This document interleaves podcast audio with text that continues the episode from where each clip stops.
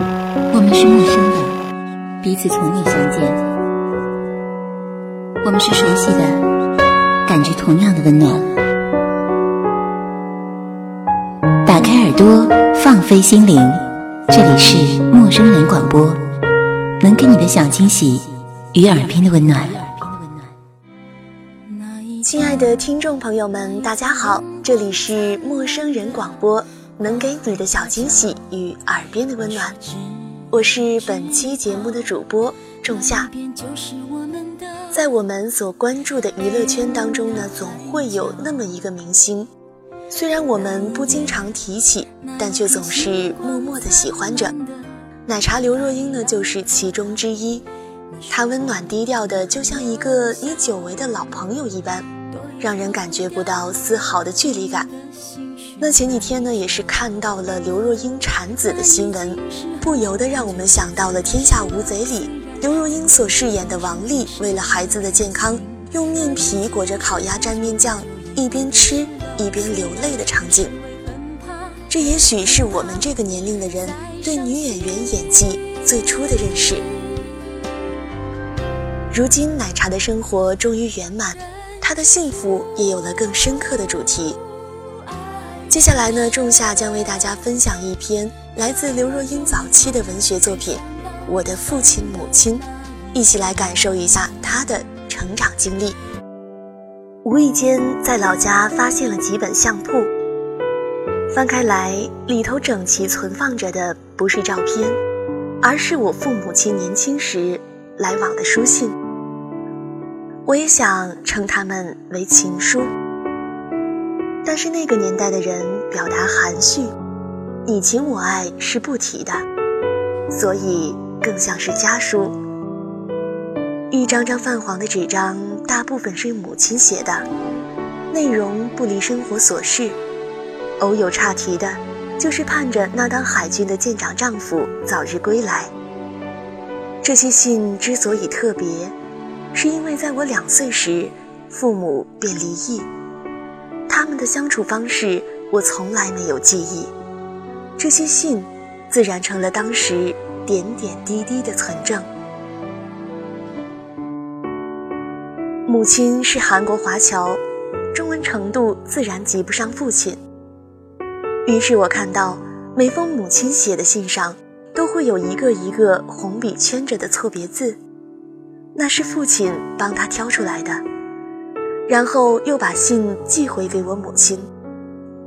我母亲收到后，都会在被订正的字旁写上一整行对的字，就像小学生被罚写生字。因此，每封母亲的信都要这样两度一手。家书除了讲讲家中事，也是国文教材。父母两人如此不厌其烦，大约也是相互依靠的情谊。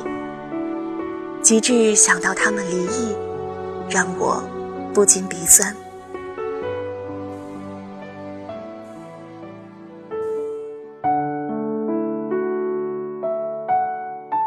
据说他们从未吵架，我也好奇，每个人都好奇，他们从没吵过架，又为何离婚？到了我自己谈恋爱，才有体会。不吵架的伴侣才是最要命的。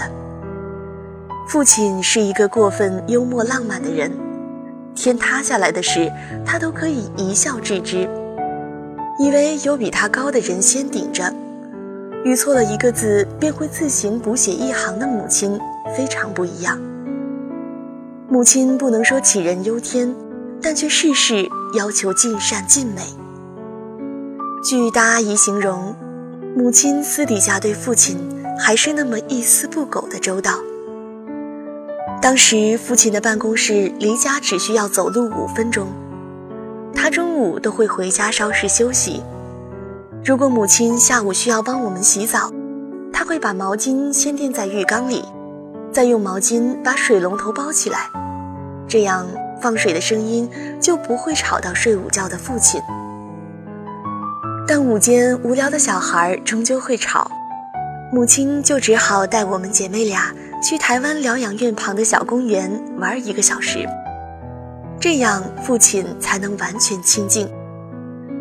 但这种周到发挥到极致，就是两人的压力了。父亲回家进门不愿意脱鞋，对有洁癖的母亲是很大的威胁。但是她又不忍心改变丈夫的习惯，于是下班时间一到，他会沿着父亲从门口到房间的路线铺上毛巾，以防弄脏地板。父亲的不羁性格，让他在很年轻时就放下一片大好前程的海军不做，拿了十万元退役金，开了家作家咖啡馆。作家咖啡馆顾名思义。来的不是作家，就是文学爱好者。父亲遇见了，都转身跟母亲说，不能收钱。这样的生意自然是不得善终的，但可能赔了家咖啡馆还不够快意，他接着开了家电影公司。母亲怀着我的时候，就挺着大肚子在电影街穿梭，大概是自动化身为制片之类的角色。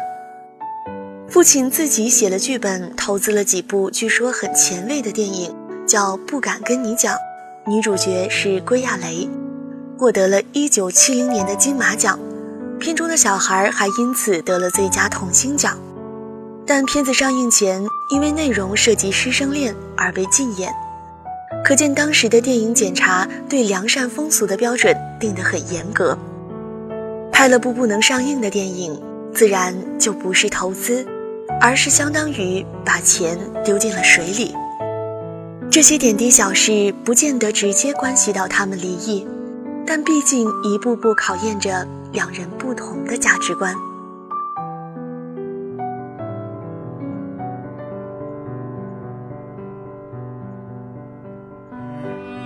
不知是生性乐观，或者因为祖父祖母还是给了我一个正常的家庭教养。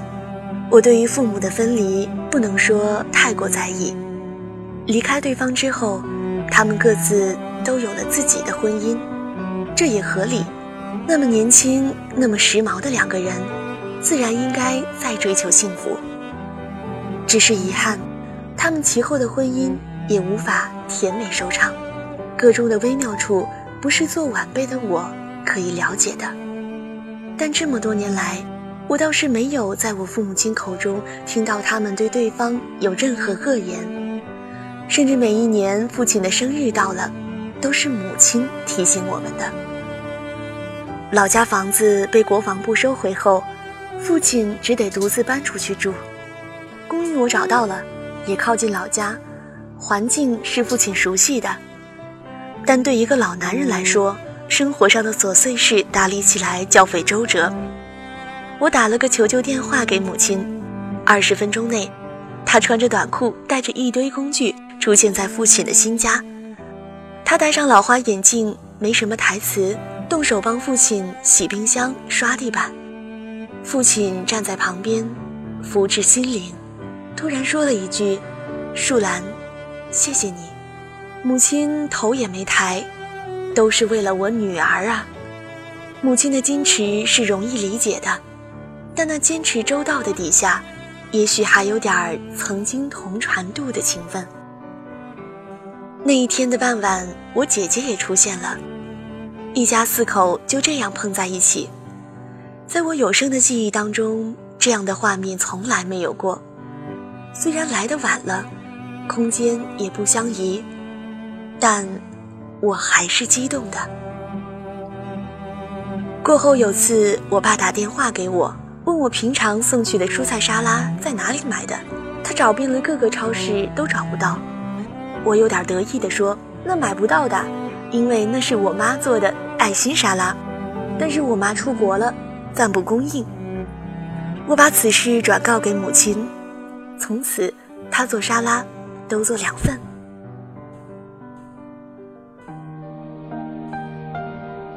就这样，他们开始有了些交往。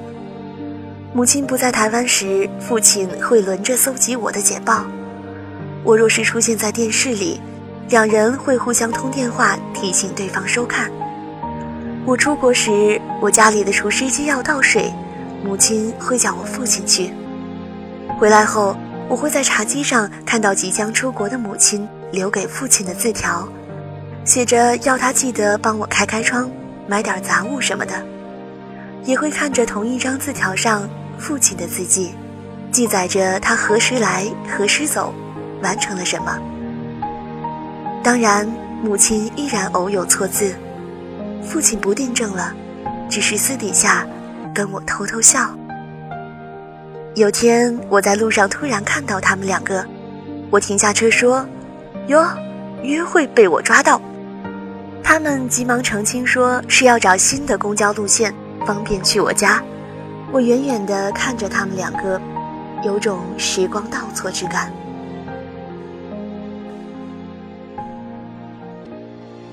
两个人因热恋而结合，生了一对女儿，然后了解多了，不得不分手。他们没有太多怨恨，孩子也没有怨恨。他们各自试着去爱别人，但终究爱着孩子，孩子也爱他们。如果不是太贪心，这样的人生应该可以了。